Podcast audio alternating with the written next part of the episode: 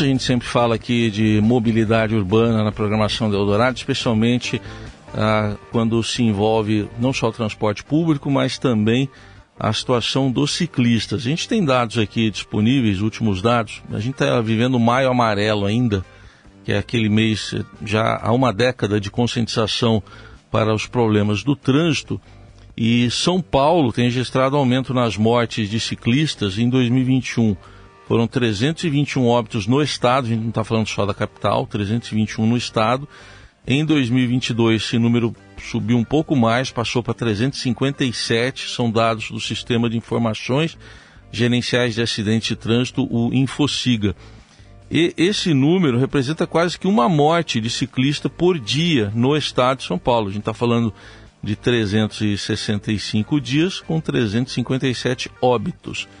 E para tratar um pouco mais desse assunto, a gente convidou uma especialista no tema, que é a urbanista e pesquisadora visitante do Massachusetts Institute of Technology, Technology dos Estados Unidos, de Boston, dos Estados Unidos, a urbanista Hannah Machado está aqui para conversar com o ouvinte do Eldorado.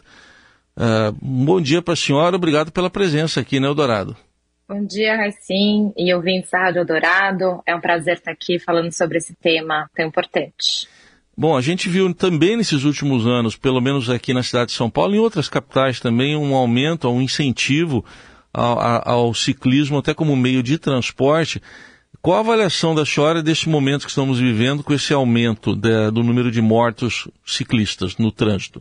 É interessante pensar essa, assim, Vou dar uma visão um pouquinho mais histórica para a gente aquecer aqui o, o papo é, e olhar para a bicicleta, uh, ou pelo menos para ciclovias, quando elas surgem em São Paulo, nos anos 70, 80, elas eram construídas juntos de parques e em áreas de lazer. E lá pelos anos, uh, no, início de 2010, vai, 2013, na gestão Fernando Haddad, as ciclovias e ciclofaixas elas foram uh, incorporadas pela Secretaria de Transporte. Então, teve essa mudança né, de um olhar para a bicicleta e para o uso da bicicleta como uma atividade de lazer para um olhar para os ciclistas como um meio de transporte. E é, eu entendo que a gente está ainda nessa transição. É, o uso da bicicleta como forma de lazer é super importante, é uma forma de, inclusive, fomentar a cultura para aquelas pessoas que usam a bicicleta como meio de transporte. Mas, para que a bicicleta possa ser usada como meio de transporte, é muito importante que haja uma infraestrutura adequada e segura. E, e é isso que como você bem apontou, os dados mostram que, opa, não é bem assim. Esse ambiente para o uso da bicicleta, ele não está satisfatório, tanto que tem pessoas se lesionando e pessoas morrendo no trânsito. E isso é inaceitável, né? Como o próprio uh, mês de consciência da segurança viária, né? O Maio Amarelo coloca, nenhuma morte no trânsito é aceitável por onde que passa então essa melhoria? Porque a gente sabe que eh, realmente elas surgiram e estão é, com, com muita ênfase, né, de alguns anos, dos, acho que os últimos 10 anos para cá.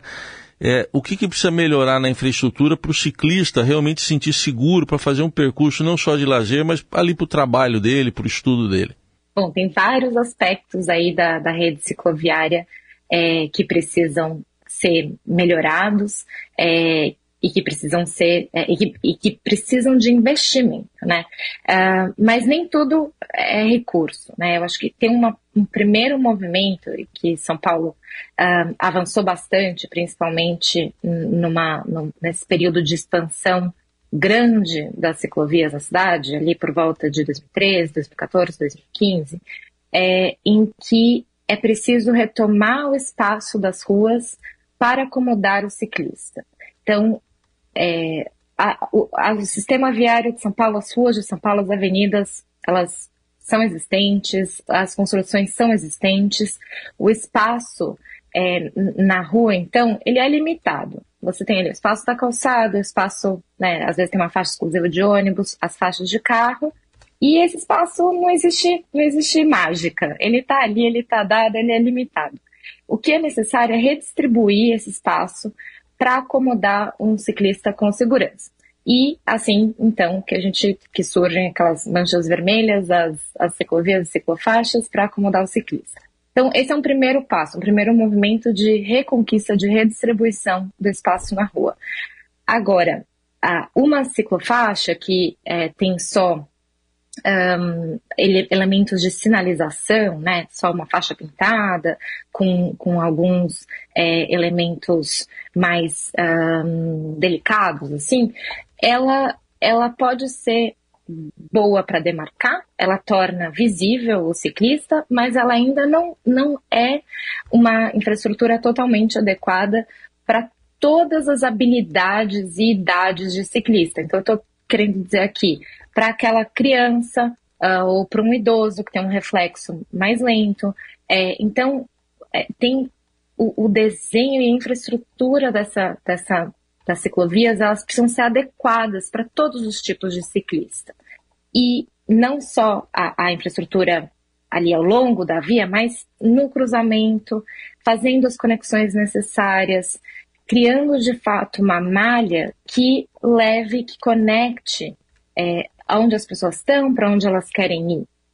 E, e eu sou uma defensora, entusiasta do uso da bicicleta por diversos motivos, a gente pode falar mais sobre isso, mas é, eu queria também uh, destacar aqui que São Paulo é uma metrópole gigante. É, a, a, bicicleta, ela não vai, ela não resolve por si só longos des deslocamentos. Então, é muito importante é, que ela seja complementar a uma rede de transporte existente. Então, quando eu falo conectar esses desejos, né, de onde a pessoa sai até onde ela quer ir, às vezes é até uma estação de metrô, às vezes até o terminal de ônibus, até um ponto de ônibus. Então, a gente não vai, é, a bicicleta não vai solucionar tudo, mas se bem, se, se, se tiver uma rede bem estruturada, de qualidade, integrada ao sistema de transporte coletivo, você aumenta muito mais o alcance e o acesso dessas pessoas uhum. que usam bicicleta a toda a cidade. Certamente. E para isso precisa ter uma estrutura, por exemplo, nesse exemplo que a senhora citou, para o ciclista deixar ali a bicicleta dele numa estação de metrô, por exemplo. Exatamente. E de preferência uma, uma estrutura, né, um bicicletário seguro, é, que acomode a bicicleta de uma forma confortável, que seja ágil também, né? Ninguém tem tempo, tem que entrar, deixar e sair, é, sem, sem muitas burocracias ali. É, tem que, e isso faz parte desse sistema cicloviário, né? Que é complementar a essa rede tão importante uhum. para incentivar o uso da bicicleta. E o curioso é que disso tudo que a senhora falou, nem tudo envolve eh, exclusivamente dinheiro, porque a hora que o poder público se coloca é, co é cobrada, é colocada diante de uma situação dessa, às vezes se fala em falta de recursos, né? Nem tudo é dinheiro nisso que a senhora está falando. Nem tudo é dinheiro. E, e, e hoje, né, se a gente olhar o caixa do Fundo de Desenvolvimento Sustentável, é, o, desculpa, o Fundo de Desenvolvimento Urbano, é, tem recursos, a prefeitura está no momento que tem recursos em caixa para fazer investimentos é, na cidade. E é, o, o que acontece muitas vezes é que esse investimento acaba indo para é, reasfaltar a cidade e não é priorizado modos de transporte mais sustentáveis, por exemplo, o uso da bicicleta, por exemplo, o deslocamento a pé, né?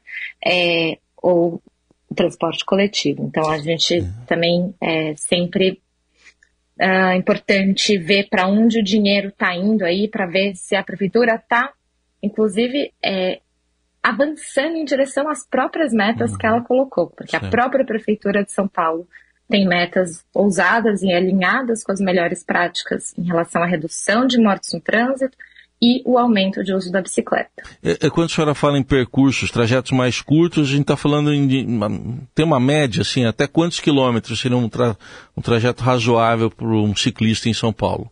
Olha, eu diria que é algo entre 3 e 5 quilômetros. É, é isso que alguns estudos indicam, é isso que é confortável. É, 3, um, dá para fazer aí um percurso de 3 km por hora em 20 minutos de bicicleta, acho que esse é um tempo bem razoável. E uma, um dado que é muito interessante, assim, que eu acho que vale a pena trazer aqui, é, é que quando a gente analisa todas as viagens, né, todos os trajetos feitos de carro na região metropolitana de São Paulo é, e distribui essas viagens de carro é, pela distância, a gente vê que um terço do total das viagens são para deslocamentos muito curtos de carro, uhum. de até 2 quilômetros. Então, é assim, tem gente que pega o carro para andar 500 metros, um quilômetro, um uhum. quilômetro e meio, dois quilômetros. E não é pouca gente, é um terço de todas as viagens. Então, essa é uma distância que poderia ser muito bem acomodada para o uso da bicicleta. Então, é por isso, é, de novo, não é estrutural, não vai resolver todas as viagens, mas resolve uma enorme parte se houver o incentivo correto. E não é só infraestrutura, mas também criar todo um ambiente favorável ao ciclista, que muitas vezes passa por adequar a velocidade, né, fazer uma gestão das velocidades máximas dos, dos veículos no entorno dessas ciclovias, é, aumentar a fiscalização, muita campanha, é, fazer um monitoramento constante. Então, tem diversas frentes aí para é, é, atacar, digamos assim, para melhorar a vida do ciclista e incentivar esse modo uhum. sustentável de deslocamento. Muito bem, ouvimos aqui na Eldorado, Hanna Machado, urbanista, pesquisadora visitante do Massachusetts Institute of Technology, é, de Boston, Estados Unidos, mas com esse olhar aqui para São Paulo, do que, que precisa ser melhorado. Melhorou, mas precisa melhorar muito mais no aspecto aí da segurança do ciclista. Muito obrigado pela atenção, até uma próxima oportunidade. Obrigada, até mais, um ótimo dia para vocês. Tchau.